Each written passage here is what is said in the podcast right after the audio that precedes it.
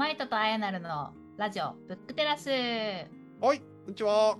こんにちは。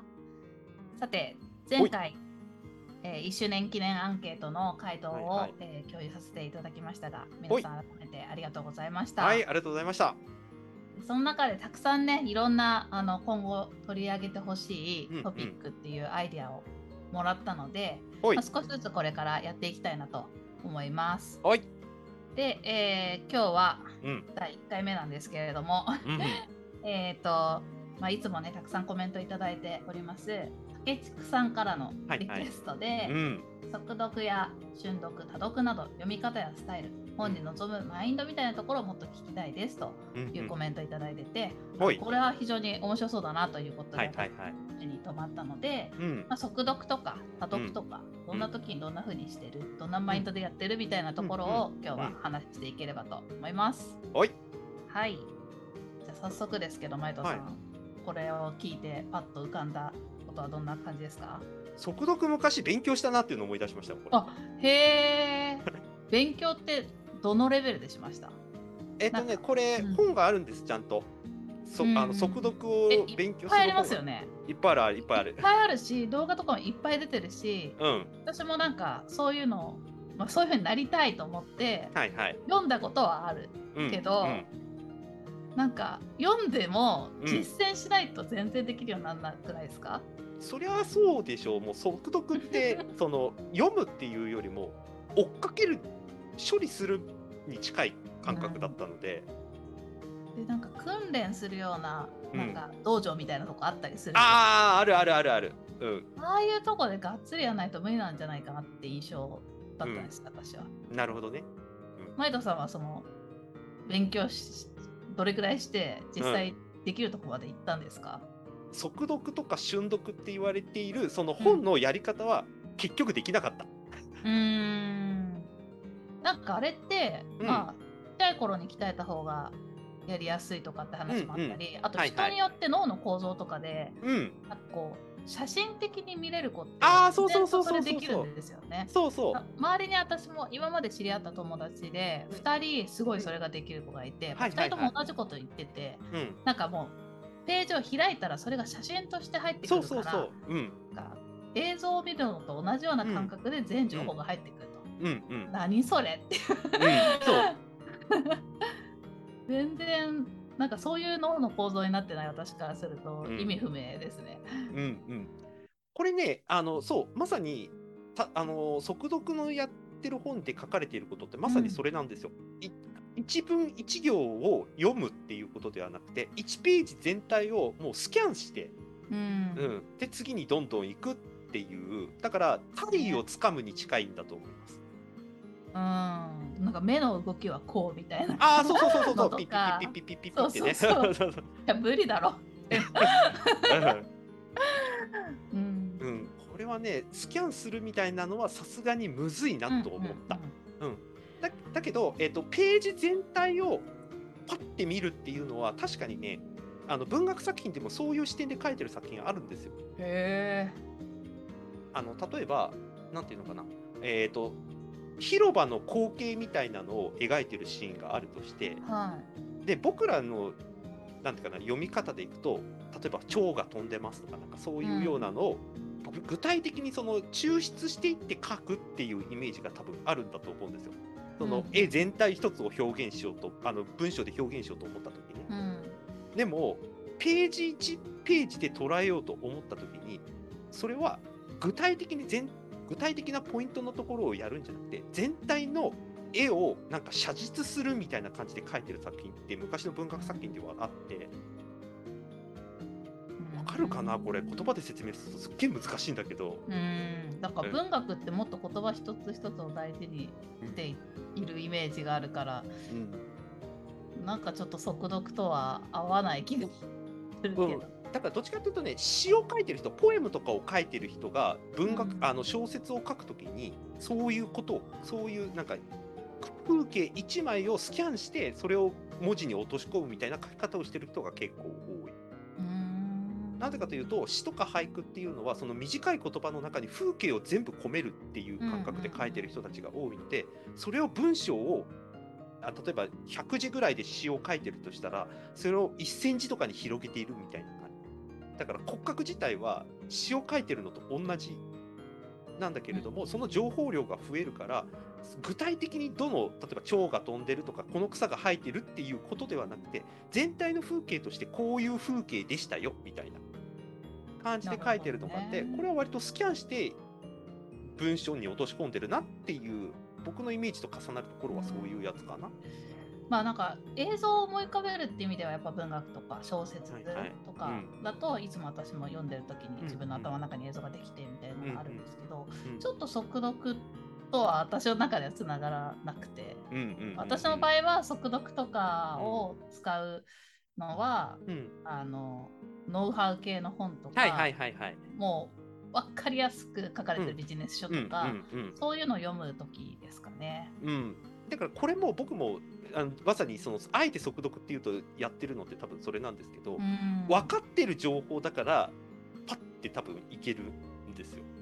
うん、あと最近のビジネス書ってめちゃくちゃ簡単に書かれてるから、はいはい。まあ、同じこと何回も言ってるし大事なとこ、なんならもう最初から線引いてあるし、うんうん。かなりその難しい本なんていうか、まあ、人文学系の本と。かをうん読む時とかと比較すると、うん相当速いスピードで読めてるなっていううん感覚はありますね。そうですね。逆に言うとビジネス本ってあの、うん行動に移さないとほとんど意味がないっていうふうに言われてるんで、だから行動に移しやすいことだけ書こうとしてるのが最近のビジネス本の傾向かな。うーんうんまずまるまるやってみようみたいなやつですね。うんからそれがその読みやすいっていう言い回しに多分なるんだと思うんだけれども、うんうんじゃあそれをもって読んだから OK ってなるかっていうとこれはこれですげえ勘違いって言われるゆえも多分ここですね。うん速読の本も、うん。まあ、ビジネス本じゃないけどそのノウノウハウ系の本だかはいはいはい。ら同じジャンルでうん。あの書いてあることは分かるんだけど、うん。まあ、全然できるようにならなかった。そうできなそうね。僕もそうだった。瞬読とか無理だった、うんうん、結構、まあ、自己啓発本とか、まあ、うん。ビジネス系のノウハウ系の本とかっていうのも、うん。まあ、同じようなスタイルで書かれてるから、うん。そういうのを、まあ、一字一句うん。ゆっくり読み上げるってよりは、そういう時に私は速読をめちゃくちゃ多分使ってますね。うん。私なりの速読。うんうんうん。そうそうそう。だから多分ここ10年ぐらいの本の書き方が多分変わってるんですよ。だいぶ、ああ、そうらしいですね。うん、だからここどちらか10年ぐらいで本当こう、うん。自己啓発本とかがバカみたいに売れて、小説のスペースがすごいうん。本屋の中隅の方にうん。寄せられてってってなんかうんうん。小説家の方が嘆いている動画見ました。うん。そう。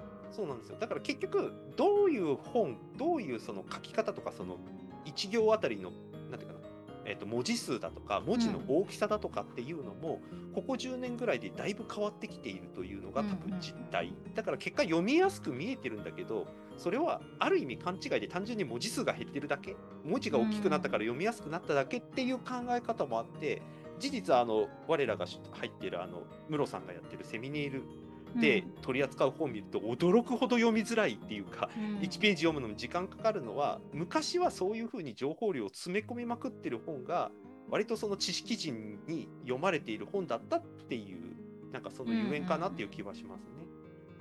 なんかそういうのがかっこいいみたいな流行りもあったのかなって気もしますね。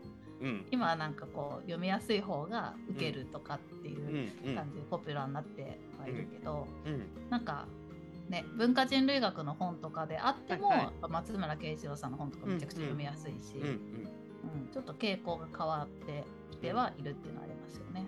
そうなんですよね。だからあのスピード感に関して言うと逆に言うと皆さんがぜひ教えてほしいのがどの段その一冊の本のどの段階からスピード上がったかなとかあこれ読めるって思ったかなっていうタイミングがうんいつつかめるかが多分すすごい大事なんだと僕は思ってるあのどんな本でも最初馴染みづらい本って多分あるんですよ。うん。あの僕が何度もお話ししてる買った本は近くの喫茶店行ってとりあえず1ページ目から広け開けっていう話もまさに同じで、だんだんその意欲っていうのが下がってくる可能性がすごく高い。どんだけ面白い読みたいなと思って買った本だとしてもっていう、そのスタートが遅れると多分ね助走をつけるのに時間がかかっちゃって。でその助走がつかない状態で読んでる本を結局つまんないみたいに解釈してしまう可能性があるんですよ読み進められないからっていう。うん、めっちゃわかるわ。なんか最初から面白いっていうのはなかなかないですね。最初はやっぱりこう、うん、前提とかの説明が多いかはいはい。うんら、うんであと自分もその世界に入り込めてなくて、そうそうそうそうそう。うんでなんかちょっとずつちょっとずつ読んでいく中で、中盤超えたあたりから大う体んそうそうそう他の本も、うんもうラストまで一気にいくみたいなことが多いですね。うん、そうなんですよね。だから、まあ、後書きから読む人たちがいる理由も多分ここだと思うんですよ。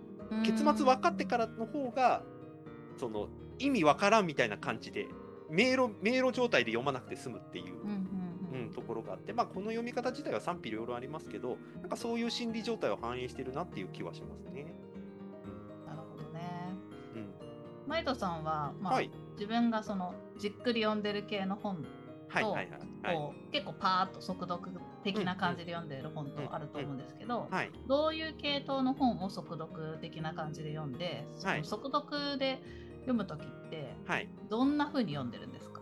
えっと、その本を読む目的がはっきりしてる本は速読できます。うーんあじゃあジャンル問わず。ジャンル問わず。うんうんうん多分これって、えー、と特にビジネス本とかノウハウ本なんか一番分かりやすいと思うんですけど、うん。えー読みたい例えばそのエクセルの使い方が分かんないからうん。この本読みたいみたいな感じすっげえ分かりやすく言うとね。わかりやすいのがででできすぎてびっくりした。うんうん。例えばそういうのなんかは一番分かりやすいですけどうん。例えば、えーあやなるさんが押してくれた本だから呼ぼうっていう目的で読んだとすると、その目的が達成できれば僕の中では一応読めたっていう状態になるわけですね。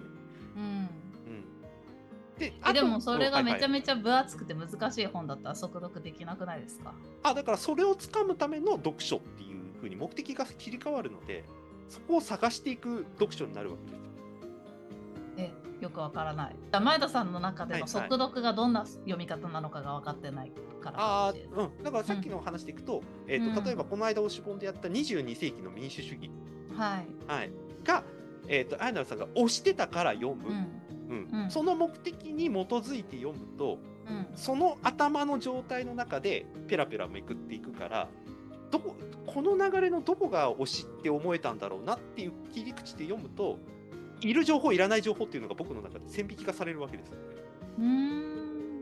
あ例えば細かい表現じゃなくて、て、例えば大意のところ一番言いたいとこどこだろうっていううんうんうんところにフォーカスされると別に一行一行読まなくてもあここの部分は例え話だから前言ってたのと同じだなっていうふうに多分僕の中で線引きがすごくしっかりできるのでうんうん表現のところを読むのではなくて言いたいところのところだけどんどん読んでいくみたいなそういう状態に入っていくっていうああなるほどですね。じゃあ前田さんにとっての速読は結構そのこの本で何が言いたいのみたいなのをはい。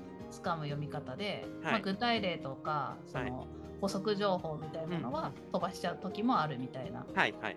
うん。そうですね。だから、えー、と前回ちょっと出てた図書館の歴史の本この間買って読んだんですけど、図書館の歴史の中でこういう情報が欲しいっていうのが分かっていればうんもうそこのところだけまず読む。で、あとはそれがなんでそういう情報というかそういう事実だったのかっていうのを前後から読み解くっていう風に、別に一番最初から一番最後まで順々に読まなくても、うんご僕の中で頭の中でイメージがつけば、あの順番はどこでもよくて読み切れるから、割と早い段階で、おお、読み切ったぞっていう感じになるっていうう。ん多分こういう読み読み方できてる人少ないですよね。うんと思います。あの前田さんぐらい本読んでる人だと、そういうのができると思うし、うんあと古典ラジオの深井さんもそういう読み方してますけど、そうですね。そういう読み方ができるようになってくると確かにうん本、触れる触れられる本の数が増えますよね単う純に。ん、触れる量も増えるし、うん多分ね、あのギアの入れ方の調整ができるんだと思う。うんうんあの一番最初から一番最後までもうギア全開で読まなきゃいけないあのうん。肩位置張って正座して読まなきゃいけない、うん。ず全て掴もうと思うからっていうことではなくてあの自分が読みたいところにたどり着くために自分がその本の著者と一緒になんかテンションを上げていくとか、あともう終わりの後書きのところはもう後書きだから、まあ、寝る前にちょっと読みますかとかなんかペラッと読みますかみたいな感じでやると気楽に読めるみたいな状態で読むと結果的にパラッと読めるようになるっていうことは、うん多分僕の中で何回も経験がありますね。なるほどね。いやでもねちょっとその感覚つかみつつあるんですよ私。はいはいはいはい。やっぱりなんかすごい難しい本も読んでいたから、そのおかげで、うんそうじゃない本ではそれができるように、うんなってきてうんうんまあ、特に子育て本なんかはそうもう欲しい情報決まってる、このタイトルのこの本だったらどういう情報があるんだろうっていうのをうんこうまず探すような感じでうん全体見てうん。で特にここみたいなあの強弱をつけて読めるようになってうんなんかちょっとこう昔は昔はっていうかいはい。1年前とかははいはい。あの最初から最後まで一時うん。取り残逃さずに ちゃんと著者が書いた流れに沿ってうん。ちゃんと理解しなきゃいけないっていう、うそうじゃなきゃ理解できないし読了と言えないっていうぐらいに思っていたんですけど、うんうんなんかそれに縛られちゃうと本の楽しみ方がすごい狭まっちゃうんだなっていうことが、うん。やっと最近分かってきたんですよね。うん。うん。そうそうなんですよ。あの国語のテストじゃないので、うん。うんうんまあもちろんそういう読み方もすごく大事。著者が何を言ってるかっていうのね。国語のテストっぽい。うん。国語のテストはうん。そのもう聞かれてることに答えられればいいから、うん。はい。全部読まなくてもできるじゃないですか。うんうん。逆にそっちに近いなっていう。聞かれてることじゃなくて自分が知りたいことがベースになってその情報を取りに行くみたいな。うんうんうん。うん。そうなんですよね。あのなんだかんだ言いながら本読むのってエネルギーがいるので多分気楽にページを開いたとしても自分の中にその本を読むモチベーションとか目的って多分間違いなく存在するんですよ。なんか一字一句読んでてもうん、違う世界っていう時ありますからね。いやめっちゃある。おかしいなってなる。ここ読んでたはずだけど 内容入ってないなみたいな。そうそうそそう。それを考えると、うん。まあ本当に必要なところ、まあ、対応つかむポイントだったり、うん。自分が知りたい情報っていうの、うん。ところに力を入れて読んでいく方が、うん。うん結果的に効率よくあちゃんとその本が伝えたいことがつかめたり、うん自分が知りたい情報がつかめるなっていううん思いますね。うん、まさにそうだと思います。で、さらに言っちゃうと、そこにアウトプットしやすさが多分かなり加わってくるんだと思うんですよ。うーん自分なりに情報を得てるから、そう自分の言葉でアウトプットもできると。そういうことです。はい。で、他の人のアウトプットも逆に入ってくる、そういうことを言うと。うんうんたとえそれがすっげえ偏ってたり、すげえ偏見的な言い方だとしても、逆にその分だけ反応がたくさん返ってくるケースっていうのはすごくあるので、そこからそのもう一回自分の読みを深めていくっていういい循環が多分しやすくなるのは、多分ちゃんとした読み方がどれだけ自分でできてるかっていうのはポイントなのかなって気はしますね。うんうんなるほどね。うん、という答えになってるかな、これで。うん 速読、瞬読、多読うんとなんか付け足したいことありますか？えーっと、本に臨むマインドもさっき話したことになるかな。あともう一つ言うと、多読か。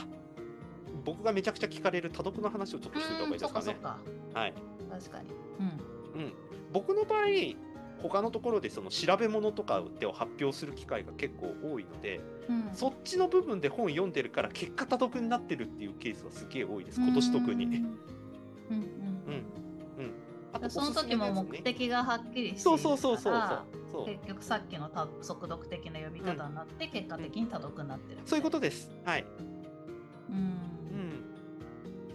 だからまあすべたくさん読むことが絶対いいとは僕も思ってないですけれどもそれでもなんか自分にとって充実した本の読み方できたなとかいい本に巡り合いたいなっていうもしニーズが皆さんにあるんだとしたらあの月月ごとでいいのでなんかテーマ設定してなんかその本を読むっていうのをやってみるのは面白いかもしれないですね。うんわかる。なんかやっぱ そのき極めたいトピック極めたいっていうと強いけど、うん。ちょっとその気になるトピック的なものを、やっうんぱり一冊じゃうん、なんか偏っちゃうのでそうそうそうそう。同じトピックで、うん。まあ、10冊近く読んだりすると、うん。ちょっと見えてくるものがあるというか、はい。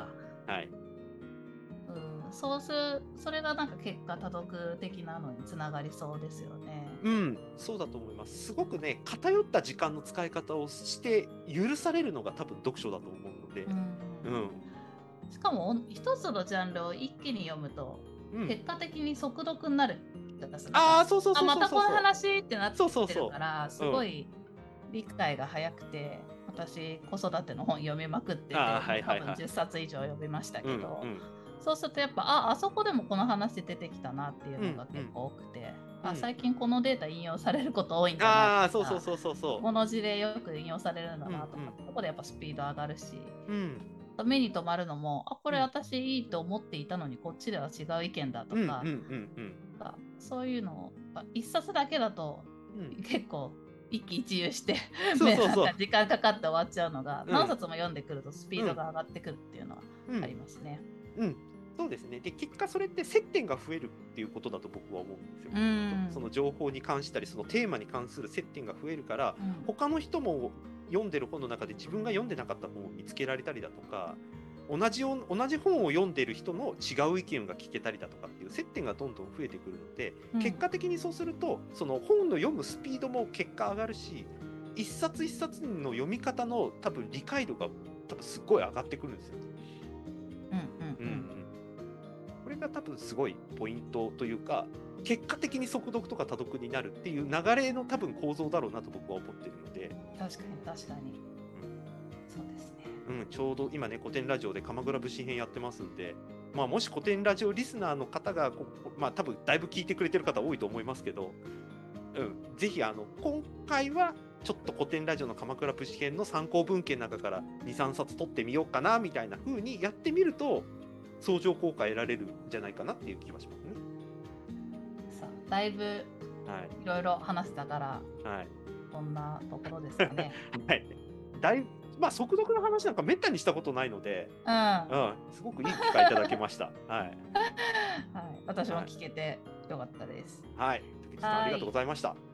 竹畜さん、素敵なご意見ありがとうございました。はーい。はい。というわけで、アンケートのね、皆さんのご要望の回は引き続き、あの、ちょこちょこ入れていきたいと思いますんで、はい、はい。